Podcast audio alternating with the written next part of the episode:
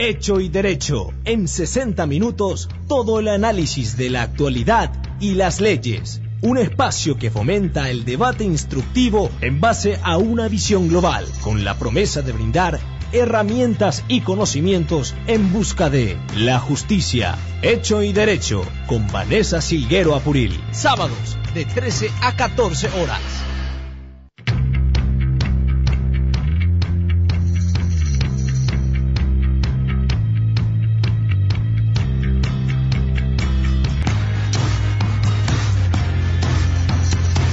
¿Cómo están? Buenas tardes a todos, bienvenidos y bienvenidas a una edición más de Hecho y Derecho aquí por Radio 1000 en este día sábado 28 de noviembre del 2020. Un sábado bastante caluroso, 34 grados la temperatura actual y 39 de sensación térmica. Meteorología anuncia un fin de semana muy caluroso, húmedo y con chaparrones Hoy sábado se prevé que en horas de mayor calentamiento comiencen a desarrollarse chaparrones dispersos, algunos de los cuales pueden estar acompañados de tormentas eléctricas e incluso ser puntualmente intensas, eh, señala el reporte actualizado. Para la tarde estaría entonces eh, lloviendo, se prevé en algunos lugares también tormentas eléctricas. Por la noche incluso vamos a seguir teniendo temperaturas muy, muy elevadas. ¿Qué dice el pronóstico extendido para Asunción toda la semana? Eh, mañana también vamos a tener un día muy caluroso, 38 grados, la temperatura extremadamente caluroso, cielo parcialmente nublado, nublado, vientos del norte, luego variables, chaparrones y ocasionales tormentas eléctricas. También para el día lunes se prevé precipitaciones, al igual que el martes y el miércoles. Nuevamente una semana con mucha lluvia y mucho calor, calor húmedo, que según los expertos es que favorece mucho al contagio de, de COVID-19 y justamente van aumentando los casos de contagios en el país. Ayer nada más se confirmaron más de 900 casos en el país, ya sumando así, así 80 mil casos registrados desde el mes de marzo. Así que a cuidarse mucho. Esto también, de esto también vamos a estar hablando el día de hoy. Una semana bastante marcada por el cierre de rutas eh, por parte de los labriegos y bueno, finalmente ellos fueron beneficiados con el desembolso de 17 millones de dólares. Esto se va a transferir al Ministerio de Agricultura y Ganadería para eh, destinar este, este dinero a las asociaciones campesinas. Vamos a estar hasta las 14 horas, así que se pueden comunicar con nosotros. El 0994-674-000 es el número habilitado para el WhatsApp. También llamadas 021-302-600. El tema central de hoy es el derecho del autor. Vamos a estar profundizando sobre este fallo que se dio esta semana en la Corte Suprema de Justicia y que finalmente favoreció a los artistas en cuanto al cobro de las compensaciones económicas. Así que vamos a, estar hablando en un rato nada más de eso. Eh, bueno, esta semana también estuvo marcada, aparte de las lluvias, eh, la tormenta fuerte también, los cortes de energía eléctrica del servicio de agua potable. Realmente apenas, realmente que no podamos tener servicios básicos en, el país. 200.000 personas volvieron a quedarse sin energía eléctrica y esta semana otra vez anuncia mucha lluvia eh, y tormentas. Es como ya para prepararse, ¿verdad? Es caótico. Aparte del cierre de rutas que, que se tuvo en el microcentro, la lluvia, árboles caídos, fue realmente de terror esta semana. Y hablando justamente de las deficiencias, también una vez más en diputados mostraron su deficiencia al dejar sin quórum la sesión extraordinaria de ayer. No se pudo analizar el veto del Poder Ejecutivo que dispone la inclusión de gastos eh, socioambientales de las hidroeléctricas binacionales en el presupuesto general de la nación. Fueron los colorados cartistas lo que, los que se retiraron y una vez más dejan sin quórum para no tratar un proyecto de ley. Eh, recordemos, porque también se habló mucho de esto en la semana, ¿qué es lo que busca esta, esta ley que ya fue sancionada anteriormente por el Congreso, se remitió al Poder Ejecutivo Y el Poder Ejecutivo fue, que fue el que finalmente vetó este proyecto de ley porque señala que no puede una ley eh, derogar lo que se establece en un tratado eh, que, es, que está vigente en cuanto a las binacionales. Pero ¿qué busca esta ley? La transparencia. ¿Por qué? Porque 100 millones de dólares se destina en gastos socioambientales anualmente por parte de Itaipuya Surentá. Y lo que se quiere evitar con, esta ley es justamente el uso discrecional de este dinero, como, conocido como gastos sociales. ¿Por qué? Porque actualmente ni la Contraloría ni el Congreso pueden observar o pueden controlar la ejecución de estos gastos. Eh, los opositores, eh, tanto en diputados como en senadores, estuvieron toda esta semana hablando de, eso.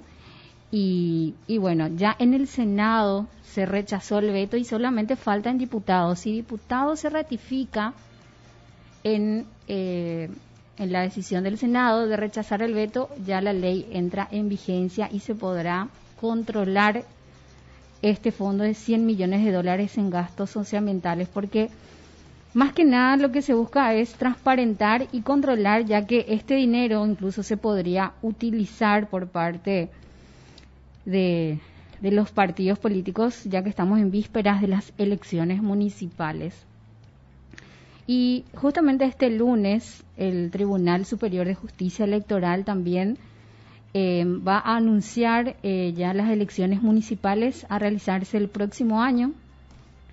Este año quedó pospuesto por la pandemia. Las internas simultáneas se van a realizar el 20 de junio del 2021 y los comicios municipales el 10 de octubre también del próximo año.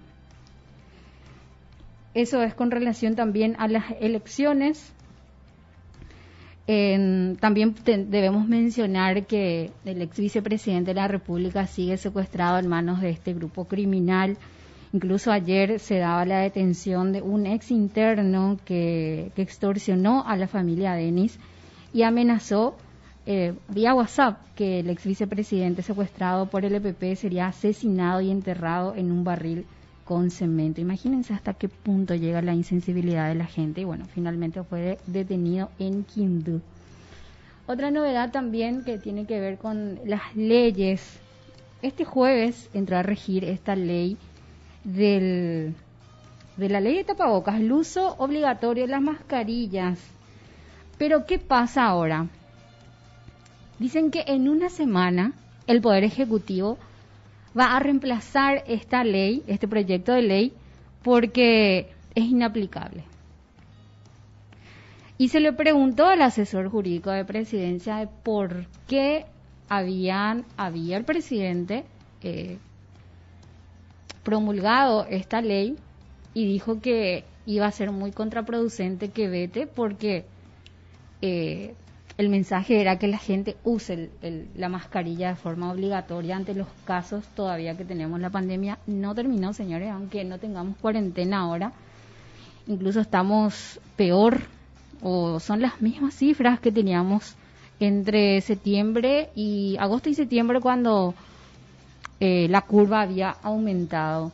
Acá descargué la ley que entró en vigencia, reitero, el jueves eh, dice la ley 6655 que dispone la obligatoriedad temporal del uso de mascarillas higiénicas o de elementos de protección que cubran nariz, boca y mentón y del cumplimiento de las medidas de protección contra el COVID-19 o coronavirus.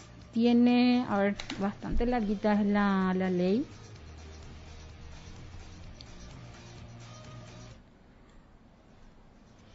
Eh, tiene 11 artículos.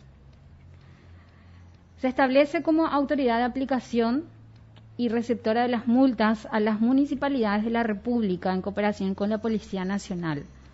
La presente ley podrá extenderse en tanto persista la emergencia por la pandemia del coronavirus.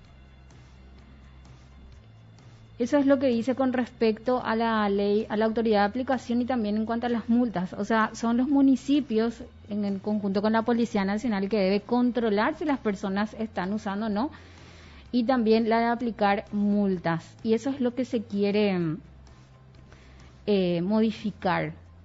O sea, que la próxima semana se va a presentar otro proyecto, todo lo que llevó el estudio de, de este proyecto. O sea, este es un reflejo nada más de que nuestras autoridades, los congresistas también más que nada, son los encargados de, de, realizar las leyes, de, de impartir estas normativas y que sabemos cómo funciona esto. No leen, no sé si no, no, no tienen asesores aptos, pero siempre ni siquiera leen, porque a mí me tocó muchísimas veces ver cómo aprueban los los proyectos de leyes y más que nada buscan votos cuando les conviene y cuando a nadie le interesa levantan la mano sin leer, no saben de qué se trata. Y vos decís, a la pucha, estoy estudiando seis años para recibirme de abogada, pero si una ley que elabora alguien que ni siquiera entiende lo que está aprobando, es una vergüenza realmente. Y esto es un reflejo de eso. Dice, por ejemplo, el artículo 1, es obligatorio el uso de mascarillas higiénicas o de elementos de protección que cubran nariz, boca y mentón para todas las personas que concurran o asistan a los organismos y entidades del Estado y las del sector privado en general. Dice el artículo 2, es obligatorio el uso de mascarillas higiénicas o de elementos de protección que cubran nariz, boca y mentón para todas las personas que circulen en todo el territorio nacional cuando concurran o permanezcan en lugares públicos o privados a las que asistan más de cinco personas en el mismo espacio, cuya distancia sea menor de un metro con 50 centímetros. Es obligatorio el uso de mascarillas higiénicas para todas las personas que operan en los recintos cerrados eh, de los siguientes lugares. Establecimientos de salud público-privado, establecimientos de educación básica, media y superior, establecimientos de centro comercial, hoteles, farmacias, bibliotecas y demás establecimientos comerciales similares de libre acceso al público. Establecimientos de cultos religiosos, establecimientos de discotecas, restaurantes, casinos y actividades similares. Las discotecas y los casinos creo que todavía no están abiertos. Establecimientos donde se fabriquen, depositen o manipulen productos, medicamentos o alimentos, establecimientos deportivos destinados al público, como estadios o gimnasios, con excepción de los deportistas, mientras dure la práctica del deporte.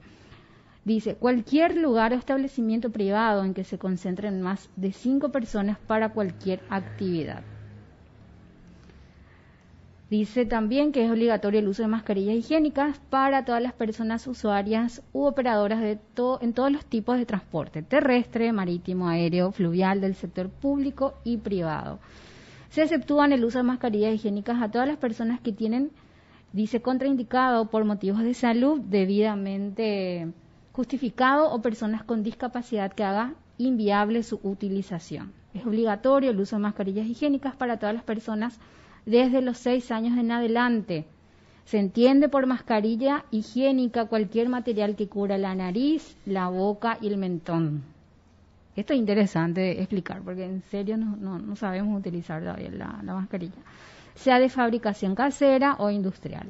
Prohíbase el ingreso a lugares públicos y privados de uso público sin el uso de mascarilla higiénica. Y lo que ya les decía, que se establece la autoridad de aplicación a las municipalidades. Pero les digo lo, que, lo último que dijo el asesor jurídico de la presidencia, el abogado Hernán Huteman. A ver, él señaló que la ley tiene problemas en cuanto a su aplicabilidad, específicamente en cuanto a las sanciones. ¿Cuánto era la sanción? A ver, acá dice, el castigo se aplica a sus máximos responsables como los, los dueños de los recintos em, privados, ¿verdad? Em, a ver, dice, con una multa de dos jornales mínimos, un jornal diario es de 84.340 guaraníes, por lo que la multa sería de 168.680. En caso de reincidencia, se procederá el cierre temporal y una segunda reincidencia se castigará con el cierre permanente. Las municipalidades y la policía aplicarán las sanciones. Eso es lo que dice ahora, pero Según el asesor de la presidencia, que esto tiene varios problemas en cuanto a su aplicabilidad con relación a las multas. Y ya informó que el Ejecutivo prepara un nuevo proyecto de ley que tendrá ajustes recomendados por el Ministerio de Salud Pública. Ay, esto no se pudo hacer antes, no sé yo cuál es el tema. ¿eh? Comentó que el régimen sancionatorio es el que debe ser reformado señaló también que los únicos que pueden ser sancionados son los dueños de los locales y no así las personas. Claro, eso solamente acá dice la ley que se va a aplicar esta multa eh, a los dueños del local, dice, ¿verdad? pero no hacia una persona, por ejemplo, que esté caminando por la calle sin, sin mascarilla. Y bueno, tampoco se establecen las sanciones para quienes no eh, usen mascarillas, claro, en la vía pública. Dijo que nadie tiene la potestad de aplicar las sanciones.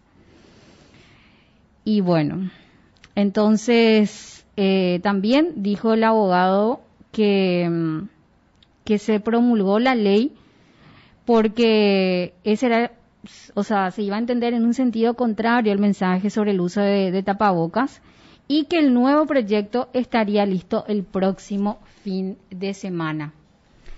Eso es lo que dijo Hernán Futeman con relación al nuevo proyecto de ley, entonces, que no sirve. Ahora que empezó a aplicarse, se dieron cuenta que, que no, que, que tiene algunos errores, o mejor dicho, hay algunos ajustes que realizar, y eso va a llevar otra vez tiempo. Sabemos que tratarse de eso nuevamente en Senado, luego en diputados, va a llevar un poco de, tiempo.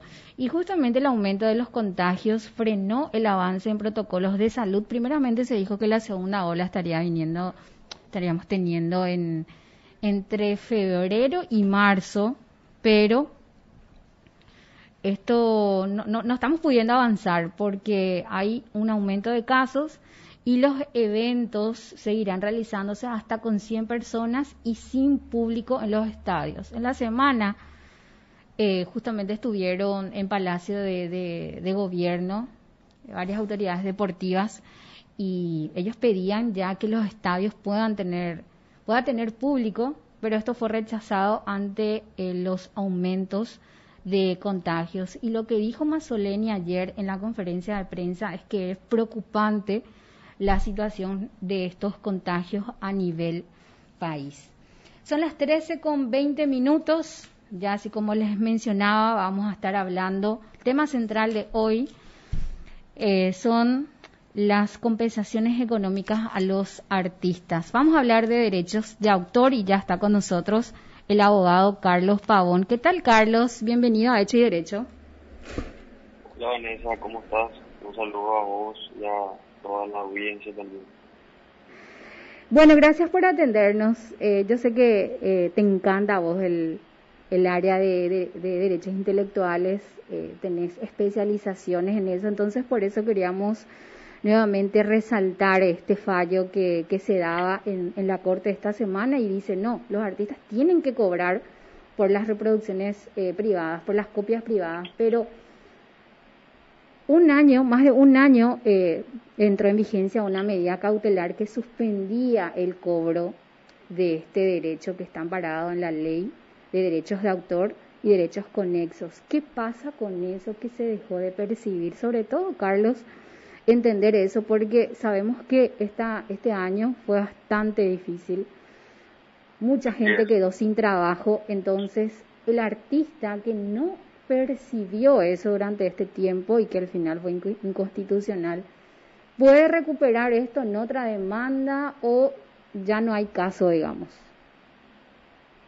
Sí, como, estabas, como comentaste, Vanessa, eh, realmente este fallo es fundamental para los artistas, sean estos autores o productores o artistas, intérpretes, ejecutantes, porque como bien mencionaste, el año pasado, más o menos en noviembre, hace exactamente un año, la firma Atlántico Importación Exportaciones ha presenta una acción de inconstitucionalidad contra el decreto 6780-2011, que dicho sea paso está derogado por el 4212-15 que, que lo modificó y consigue una medida cautelar para no pagar la remuneración compensatoria por copia privada que está regulado en la ley 1328-98 de derechos de autor y conexos.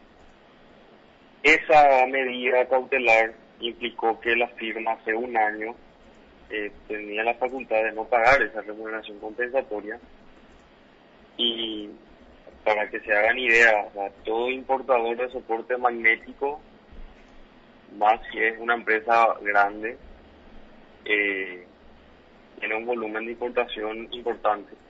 Por ende, también el derecho de remuneración que le corresponde pagar es importante para los titulares de derechos. Al no pagar esa, esa remuneración existía en la ley, los artistas, las tres entidades de gestión que perciben esos derechos de remuneración se vieron realmente afectadas porque además de ello, en marzo, abril de este año, los primeros en parar fueron los artistas. O sea, los eventos masivos, los bares, eh, las fiestas, los eventos privados tuvieron que suspenderse por la cuestión de por la por la situación de pandemia. Entonces, muchos de los usos de las canciones, de las obras y producciones, fueron en el ámbito digital y en el ámbito privado. Respecto a tu pregunta de si esto esta remuneración puede ser eh, perseguida retroactivamente, yo entiendo que sí. Y entiendo que las entidades de gestión lo harán, ¿verdad?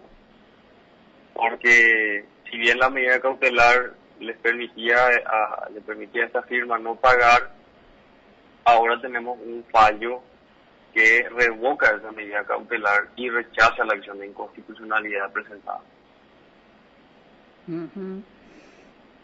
Entiendo, entiendo, Carlos. ¿Y, ¿Y qué podemos rescatar de lo que decía también el fallo? Porque el doctor Fretes, que fue el preopinante, el ministro de esta sala, decía, esto no es un tributo, señores, es un derecho que tienen que percibir los artistas.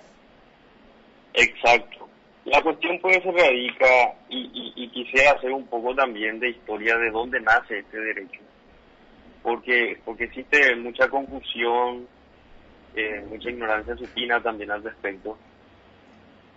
Esto nace de dos fallos de la, del Tribunal Superior de Justicia de la República Federal Alemana, uno en el año 1955 y el otro en el año 1964 en, en esas resoluciones judiciales se estableció una facultad que tienen los titulares de derechos de autor y conexos, porque los, son autores por un lado y los productores de fonogramas y artistas, intérpretes ejecutantes por otro lado, a percibir una compensación económica por la posibilidad que tienen ciertos soportes magnéticos de contener obras protegidas por los derechos de autor y derechos conexos y, es importante recalcar por la posibilidad que tienen esos soportes magnéticos de contener reproducción de obras que afecta al, al, a, la, a la remuneración que percibe el autor, porque, y, y te pongo bajo a tierra, digamos, un ejemplo.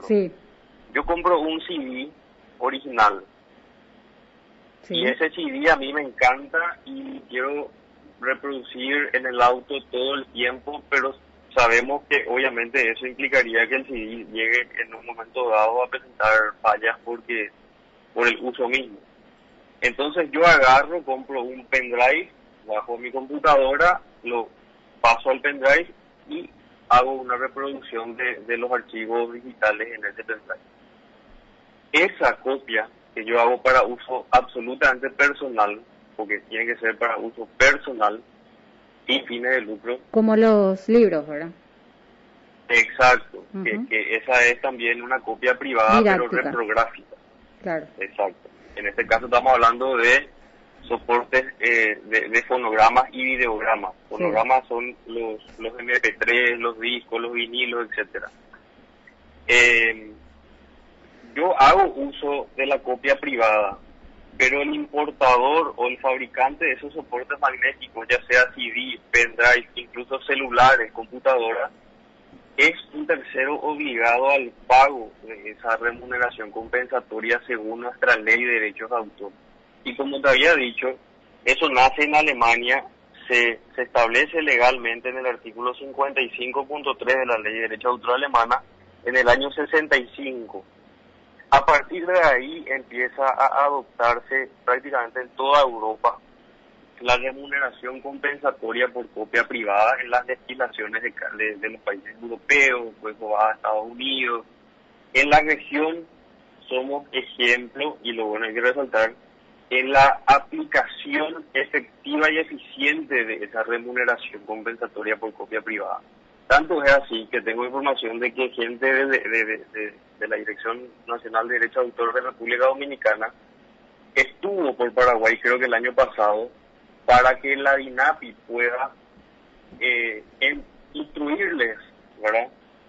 Para la aplicación eficiente de la remuneración, de la recaudación y distribución de la remuneración compensatoria por copia privada.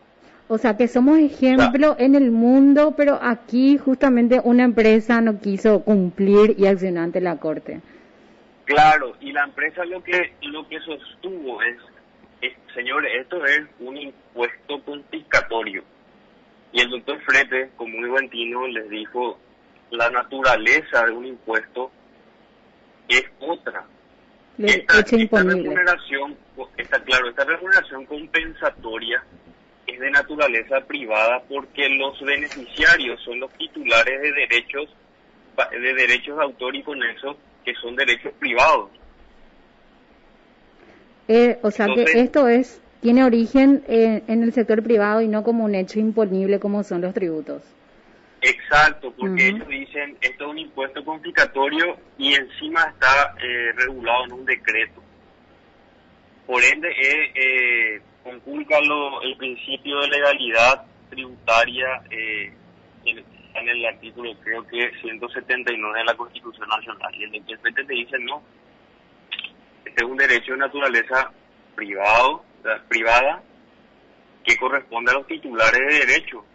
Y es más, está regulado en un capítulo, que es el capítulo 4 de la ley 1328, 98 de Derecho de Autor y Conexo, y el decreto es una reglamentación a ese capítulo que está en la ley, donde se establece quiénes son los titulares que van a percibir qué soportes magnéticos deben de, están sujetos a, pagar ese canon, porque es un canon de derecho privado, y cómo se va a recaudar y distribuir esa, ese, ese, ese rubro, ¿verdad? Entonces, para mí, también que soy artista, ¿verdad? Eh, y más en época de pandemia, es muy importante que esto se haya resuelto y de esta manera, ¿verdad? Y me gustaría también resaltar algo, Vanessa, que, que lo estábamos hablando la vez pasada. Yo te decía, sí. me parece me parece llamativo, si no grave, que el, el mismo doctor César, César Garay Bolillo en su, en, su, en su fundamento, él dice, de la constancia, y, y lo leo, ¿verdad? Sí. De la constancia de autos se observan con demasiada facilidad que el profesional del foro invocó refiriéndose al doctor Ovelar, invocó la representación de Atlántico Importaciones y Exportaciones S.A. Sin embargo, conforme a las extensas documentales agregadas, no fue acreditada dicha representación con el poder, entre paréntesis mandato, suficiente para ello de conformidad al artículo 57 del Código Procesal Civil, en concordancia con los artículos 87 y 88 del Código de Organización Judicial. Tampoco la representación sin mandato de conformidad al artículo 60 del Código Procesal Civil. O sea, me parece lo más llamativo que se otorgue una medida cautelar que realmente produce un daño a toda una comunidad importante para el Estado como el sector artístico, porque lo que eh, las industrias creativas eh, componen el 8% del Producto Interno Bruto y obviamente una medida cautelar de esta naturaleza implica un daño a esa comunidad. Entonces, me parece llamativo que se haya otorgado una medida cautelar sin que se haya acreditado el mandato, que es una cuestión formal básica en todo proceso judicial. Debía haberse rechazado por improcedente. Por eh, improcedente y, y en todo y sí y en todo caso que se que, digamos eh, resolver la acción de inconstitucionalidad de fondo. Sin y ahí, qué sé yo, bueno, ya con un fallo fundado, otorgar o no. Claro, sin disponer medida cautelar. Luego. Mm. O sea, es que Carlos, estuve en los primeros días de, del, o sea, en los primeros programas que, que tuvimos aquí en Hecho de Derecho estábamos hablando de las medidas cautelares, que el peligro de las medidas cautelares que ya están violando derechos que justamente se están pidiendo que se garanticen y al dar estos estas medidas cautelares eh, significan un peligro en, ciertos casos y yo ponía como ejemplo esto de los artistas que obviamente que están sin trabajo en este momento y que tampoco podían cobrar por eh, podían recibir esta remuneración compensatoria que está garantizada en la ley 1328 y me hace recordar a ese momento realmente eh, cuál es el mensaje o la reflexión que nos deja esto Carlos que se observe mejor las cuestiones de forma y también eh, ver si es que ya se estaría estudiando una parece ya estudiarse una cuestión de fondo en las medidas cautelares. Claro, la cuestión con eso y hay que ser también claro, esta es una acción de inconstitucionalidad que presentó una empresa de las tantas que pagan el derecho, que deben de pagar el derecho de remuneración compensatoria. Pero ¿qué pasa? si se le otorgó una medida cautelar facultándoles al no pago de ese rubro, otras empresas podían haber también incubado acciones de inconstitucionalidad y solicitado medida cautelar y probablemente se le habría otorgado. Entonces iba a ir mermando la recaudación de ese rubro y peor, si se le concedía la acción de inconstitucionalidad iba a haber una avalancha de acciones por mm. parte de las demás empresas. Entonces, yo siempre digo, los derechos de propiedad intelectual en general son, nunca, nunca uno eh, llega a ganar la, la, la guerra, digamos, de, de, adquirir ciertos derechos, por más que estén en la ley, porque la aplicación de esos derechos contenidos en la ley por parte de los jugadores, de, de, los magistrados, de los fiscales, etcétera, debe ir en consonancia también con lo dispuesto en la norma. Muchas veces no se da eso. Entonces uno realmente se enfrenta a cuestiones que, que ya le parece que, que son un hecho, que ya no se deben de discutir, pero resulta ser que, que bueno, por ignorancia y, por no por mala fe ni nada, y, en otros casos con mala fe, los magistrados o fiscales se sacan fallos realmente lamentables en contra de, los titulares de derechos, ¿verdad? Por suerte en este caso, en este caso no se dio eso y rescato la, el fundamento de los de los miembros de la sala constitucional porque realmente es un fallo muy importante para toda la comunidad, ¿verdad? Esto eh, ya otras empresas, si es que presentan eh, una acción parecida, digamos, ya deja un precedente, Carlos, ¿verdad? Claro, es un precedente muy importante, como te digo. Eh, el fundamento del doctor Gente es clave. Porque casi todas las empresas te dicen o, se, basan en que esto es un impuesto. Y que le genera pérdida. claro, y que todo impuesto debe estar eh, expreso en la, en la ley, ¿verdad? En, en una ley que emana o emanada del Poder Legislativo. Y esto está inserto en un decreto del Poder Ejecutivo. Y ahora el doctor Frente le dice, no, esto no es un impuesto. Y esto está reglamentado en un decreto en base a lo que está dispuesto en una ley que emanó del Poder Ejecutivo, del Poder Legislativo, perdón. Entonces sienta realmente con su argumento un precedente importante a favor de, de, los titulares de derechos. Yo, a mí me gusta hablar de titulares porque ahí entramos autores, intérpretes, ejecutantes musicales y productores fonográficos. ¿Vos sos artista, Carlos? sí, yo soy tecladista, soy músico, sí. Ah, genial, va muy bien con tu con tu especialización. Estoy viendo, hiciste una estás haciendo una maestría en propiedad intelectual e innovación, también posgrado en, en autorización en derechos de autor y derechos conexos, teoría práctica y jurisprudencia de la Facultad de Derecho de la UBA. Esto hiciste el año pasado, ¿verdad? eso lo puse el año pasado con la, con la doctora Delia Lippi, que es una de las juristas más renombradas en materia de derecho de autor en Iberoamérica, eh, docente, es una persona además de, de, una gran profesional increíble, así que realmente eh, todo eso enriquece, ¿verdad? Te admiro, Carlos, realmente, porque veo que hablas alemán, inglés, hiciste un intercambio cultural en Suiza. Sos re joven, ¿cuánto? ¿26, 27? Y la semana pasada cumplí 27. Genial. Y vamos por más entonces. Eh, Súper interesante tu, tu análisis, te deseo éxitos en tu, en tu profesión como abogado y Muchas gracias, eh, igualmente. En, en esto. Ahí, ahí nomás de ingresar al al, al Ahí nomás, pero demasiado está costando. no, mucha fuerza, mucha fuerza que está, está muy cerca ya del objetivo. Así es. Bueno, Carlos, te agradezco el, el contacto y bueno, una última reflexión que quieras hacer para los artistas, vos formas parte también de esta comunidad. A no bajar la guardia, creo que esa es la, la reflexión que, queda de todo esto, ¿verdad? Porque siempre uno nunca gana la guerra, como se dice en esto.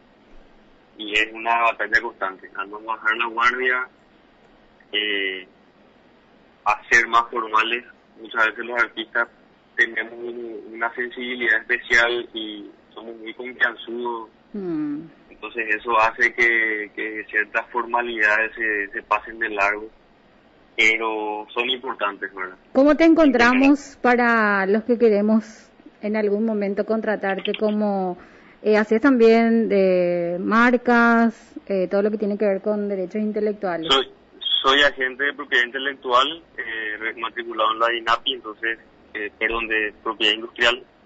Entonces hago, me dedico mucho al, al, al mundo de las marcas. Eh, tengo una página web que ahí está todos mis datos de contacto, es www.carlospavón.com. Perfecto.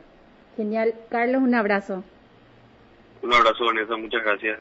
Gracias a vos, el abogado Carlos Pavón, hablando con nosotros sobre derechos de autor.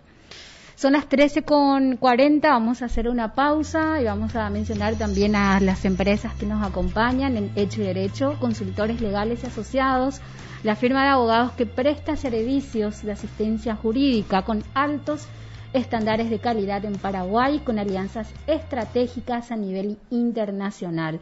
Ofrecen asistencia legal en materia de derecho civil y comercial bancario, financiero, societario, comercial y tributario, tanto en asesoría como intervención en litigios judiciales y o arbitrales.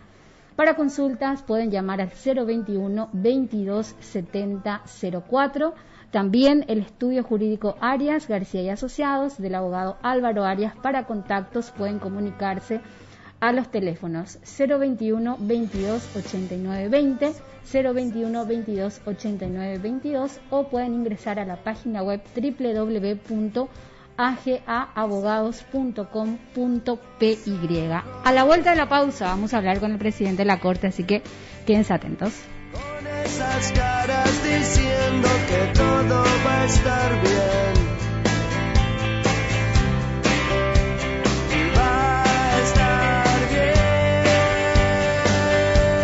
Hecho y Derecho, de 13 a 14 horas. Conduce Vanessa Silguero Apuril. Escuchar más, compartir de todo, descubrir lo bueno. Siempre a tu lado. A tu lado. Llévanos en tu celular, bajando la aplicación de Radio 1000 AM para dispositivos Android desde tu Play Store. Play Store.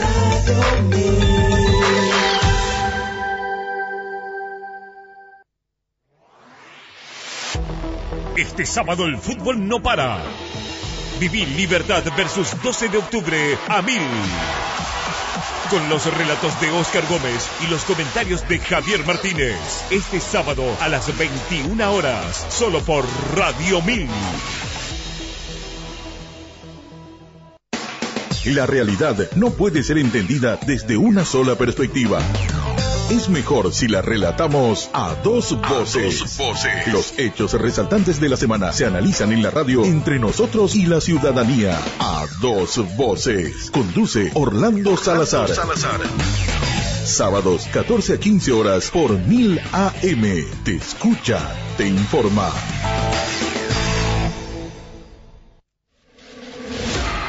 En el bosque de Parauno, River intentará no meterse en la boca del lobo.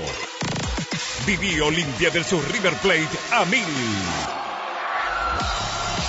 Con los relatos de Juanjo Pérez y los comentarios de un campeón del mundo, Ever Hugo Almeida, este sábado a las 18 horas, solo por Radio Mil.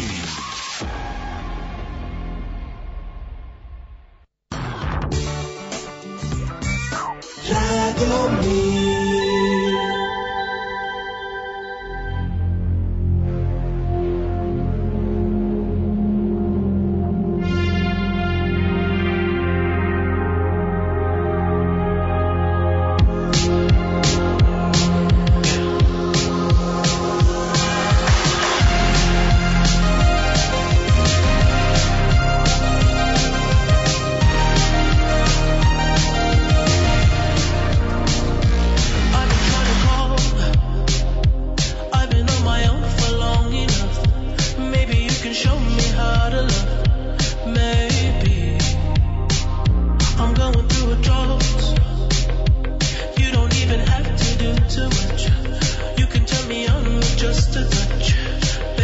Hecho y Derecho.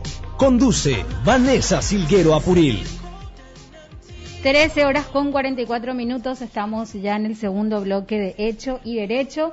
Vamos a regalar hoy el libro de Juan Manuel Velázquez, que tiene una interesante propuesta acerca de los contratos de consumo online. Y muy poco sabemos de esto realmente, así que bastante útil esta propuesta, esta obra. Dice la protección al consumidor online en el derecho internacional privado interamericano. Muchas gracias a CEDEP, el Centro de Estudios de Derecho, Economía y Política, eh, por apoyar eh, el, el aporte al conocimiento y en regalarnos estos libros para los oyentes de Hecho y Derecho. Eh, una parte nada más que me interesa leer que, dice este libro, ahora los contratos celebrados en la red son meros contratos de adhesión. Y es cierto, porque, por ejemplo, cuando creamos una red social, una cuenta en una red social, eh, una cuenta en correo electrónico, eh, hay una, un texto bastante extenso, son las cláusulas del contrato, ese es un contrato. Y al darle a aceptar, vos aceptás todos los términos y condiciones, incluso muchos ni siquiera leemos. Y un contrato de adhesión, porque si vos no estás de acuerdo con una de las cláusulas, pues no formas parte de esa red social o no tenés correo. Y sabemos que todas esas cuentas son necesarias actualmente porque son herramientas de, de trabajo. Y dice una parte del libro, los contratos de adhesión, contratos tipo o condiciones generales de contratación suponen una práctica habitual de los últimos tiempos, no solo en las relaciones de consumo, por definición dice. Dicha eh, modalidad excluye la posibilidad de que el consumidor plasme su voluntad en las cláusulas del contrato y de que ni tan siquiera participe en una negociación al mismo nivel que el proveedor vendedor. Claro, no, no, no hay una negociación, es aceptar como yo te digo o no tenés la red social. Eso es lo que dice acá, ¿verdad? Y eh, dice, como he sabido, esta circunstancia, la ausencia de protagonismo del consumidor, no tiene por qué acarrear que un contrato de estas características incorpore siempre, siempre cláusulas limitativas o lesivas de sus derechos. Y por eso me parece muy interesante eh, esta propuesta que trae este libro de Juan Manuel Velázquez. Así que muchas gracias al CEDET por apoyar eh, este programa y también premiar a nuestros oyentes. Ya en un ratito vamos a estar realizando este sorteo que habla sobre los contratos eh, en, online, en red y que son de adhesión. Vamos a hablar también, como les decía anteriormente, de las jornadas nacionales de derecho civil que se va a realizar este jueves y viernes y van a estar eh, bastante eh, juristas, eh, bastante conocidos y respetados en el mundo del derecho civil aquí en nuestro país. Jueves 3 de diciembre y viernes 4 de diciembre también. Pero vamos a hablar con el presidente de la Corte Suprema de Justicia, el doctor Alberto Martínez Simón, que veo que va a estar inaugurando esta jornada nacional que va a ser totalmente virtual y bueno, uno de los expositores también. ¿Qué tal, presidente? Bienvenido a Hecho y Derecho. Buenas tardes, Vanessa. Un saludo a los oyentes del programa de radio, la radio y contento de estar conversando contigo. Gracias, presidente, por atendernos. Y bueno, invitar a todos los amantes del derecho a sumarse a estas jornadas nacionales que, bueno, una, una interesante propuesta la que traen junto con otros expositores totalmente gratuita y si nos puede hacer un adelanto, doctor, de lo que se estaría hablando en estas jornadas. Sí, correcto. Esta fue una iniciativa que surgió del doctor Francisco Segura, que nos planteó a varias personas la idea de hacer ya una jornada de derecho civil en Paraguay las jornadas de derecho civil son muy eh, populares y, recurrentes en Argentina.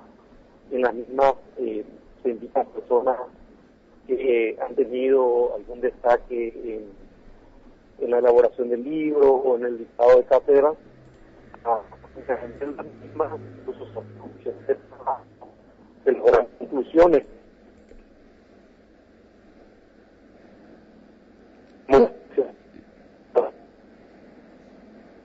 Doctor, eh, te estamos perdiendo, estamos perdiendo la, la señal. No sé si nos escuchas bien, pero tenemos un poco de dificultad para escucharte, para entender. Vamos a retomar con él. ¿Te parece, Miguel, si retomamos con él la comunicación? Porque no sé si está eh, en ruta, está en lugar donde no hay buena señal. Pero súper interesante esta propuesta, eh, como les decía, este jueves 3 de diciembre y también este viernes 4 de diciembre.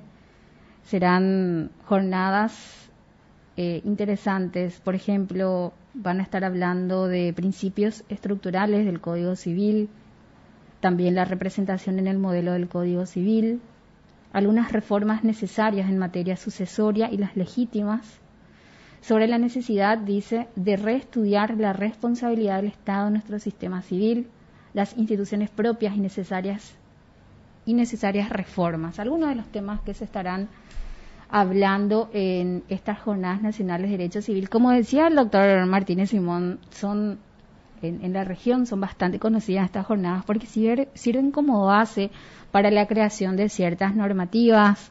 Esto ocurrió en Chile, ocurrió en Argentina también. Eh, los civilistas eh, realizan debates junto con los participantes y se va creando se van creando nuevas ideas para y después que se plasman en, en ciertas normativas. Vamos a retomar el, la, la, comunicación con el doctor que nos estuvo explicando acerca de, de estas eh, jornadas. ¿Está? Eh, presidente, te perdimos de momento. Perdón, sí, hola Vanessa. Sí, ahora sí, ahora te escuchamos bien. Estamos, estamos volviendo por, por ruta en este momento.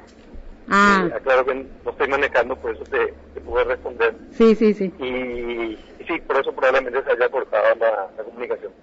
Pero te decía que ni bien abierta la inscripción, eh, me enteré que más o menos 400 personas ya se habían inscrito en las primeras horas, eh, ahora seguramente ya serán más los inscritos. La idea es eh, llegar a la mayor cantidad de gente posible para hacer eh, dos días de, de meditación sobre sobre temas jurídicos civiles y bueno, finalmente sacar algunas conclusiones que sean importantes para el manejo de conceptos civiles tan variados porque se habrá dado cuenta en la temática sí. que realmente se toman, se toman, tocan temas básicamente de todo el amplio espectro del derecho civil.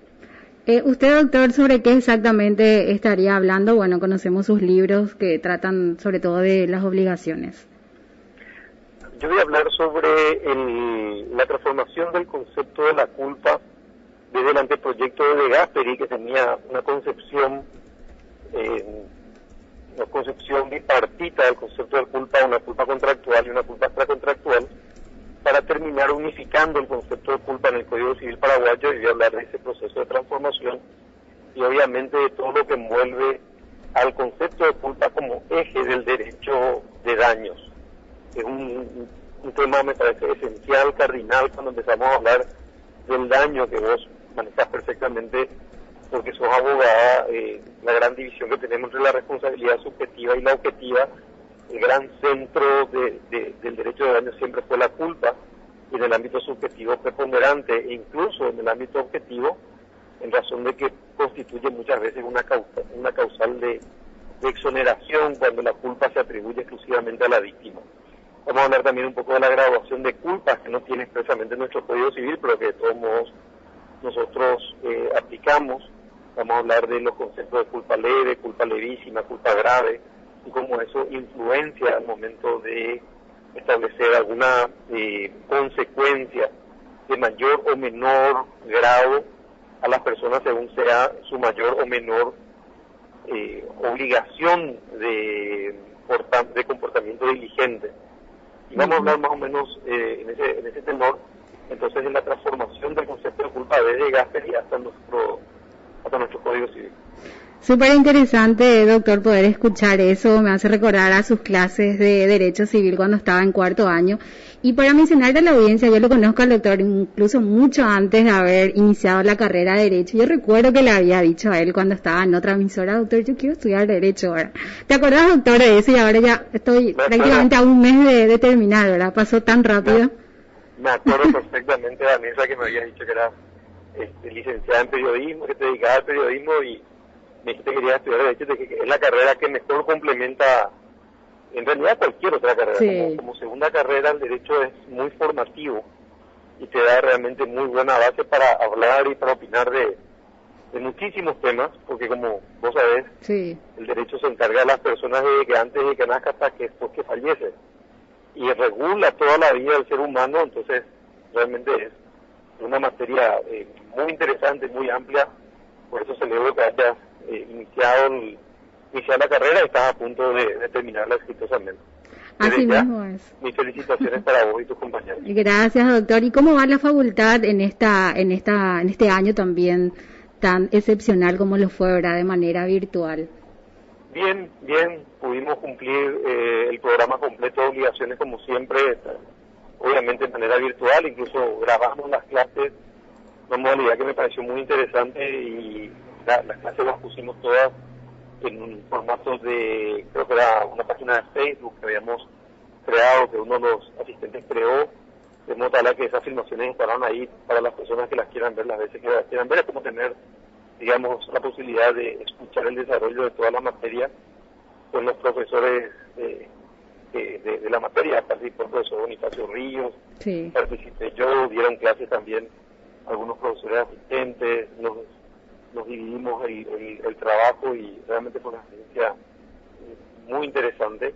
Lo importante es que no se cortó el, el ciclo de, de enseñanza-aprendizaje y lo mismo hicimos en el posgrado. En el posgrado desarrollamos todo el contenido de Derecho del Año, justamente que es mi materia, en forma virtual. Pero ahí ya sí fue en vivo, porque era un grupo mucho más reducido y se hacían preguntas. Eh, y eso es muy oportuno, la, la grabación de las clases, porque somos tantos, ¿verdad? Que hay, no todos se pueden conectar de repente, pero eh, muy bien por, por eso, doctor.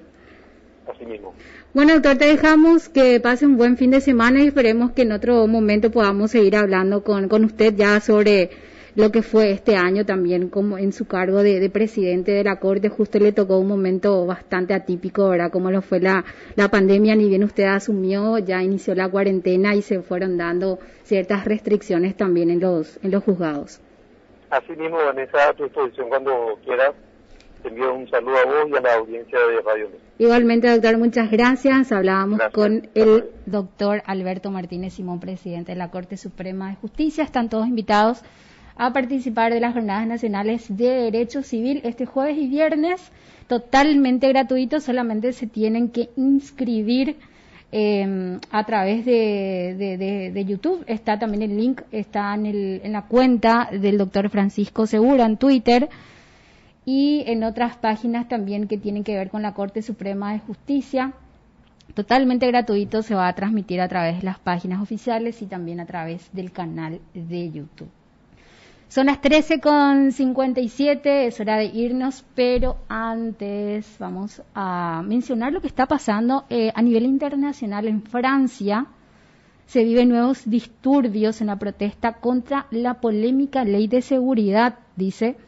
Los altercados han tenido lugar en París con destrozo de material urbano por parte de algunos encapuchados y lanzamiento de gases lacrimógenos por parte de la policía. La polémica ley que pretende limitar en Francia la difusión de imágenes de las fuerzas del orden recibió este sábado una nueva gran manifestación en su contra que denunció un recorte de las libertades y acabó con incidentes. En el punto de mira de esa proposición de ley aprobada esta semana en primera lectura por la Asamblea Nacional de, eh, antes de proseguir en enero su tramitación en el Senado, está en el artículo 24 que sanciona, esto es lo importante, con hasta un año de cárcel y 45 mil euros de multa el difundir imágenes de los agentes con la intención de dañarlos. Impulsa una impunidad policial ya que está bastante presente con un gobierno al que no le importan los medios para conseguir su objetivo de restablecer el orden, señaló Dominique Leroy, técnico audiovisual y chaleco amarillo que participó en la protesta parisina. ¿Y qué dijo el presidente Macron? No voy a cambiar mis derechos porque ofenden en otros lugares. Así que momentos de mucha tensión se viven a estas horas en París, Francia. Y ahora sí, vamos a regalar el libro eh, de protección al consumidor online en el derecho internacional privado interamericano. A ver, a ver, a ver. Eh, estuve promocionando a través de las redes sociales y está mi cuenta de Instagram las personas que participaron. A ver, a ver.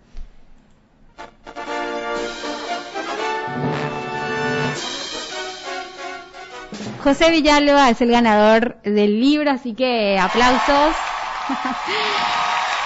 La obligación que tienen todos acá es que lean los libros que les regalamos, ¿verdad, Miguel? Este libro que estoy viendo tiene más de 700 páginas, pero muy, muy interesante.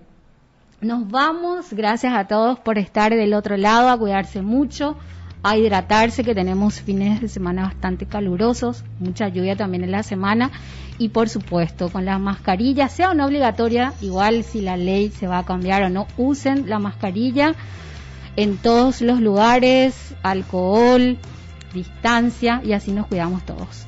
Que pasen bien. Hecho y Derecho.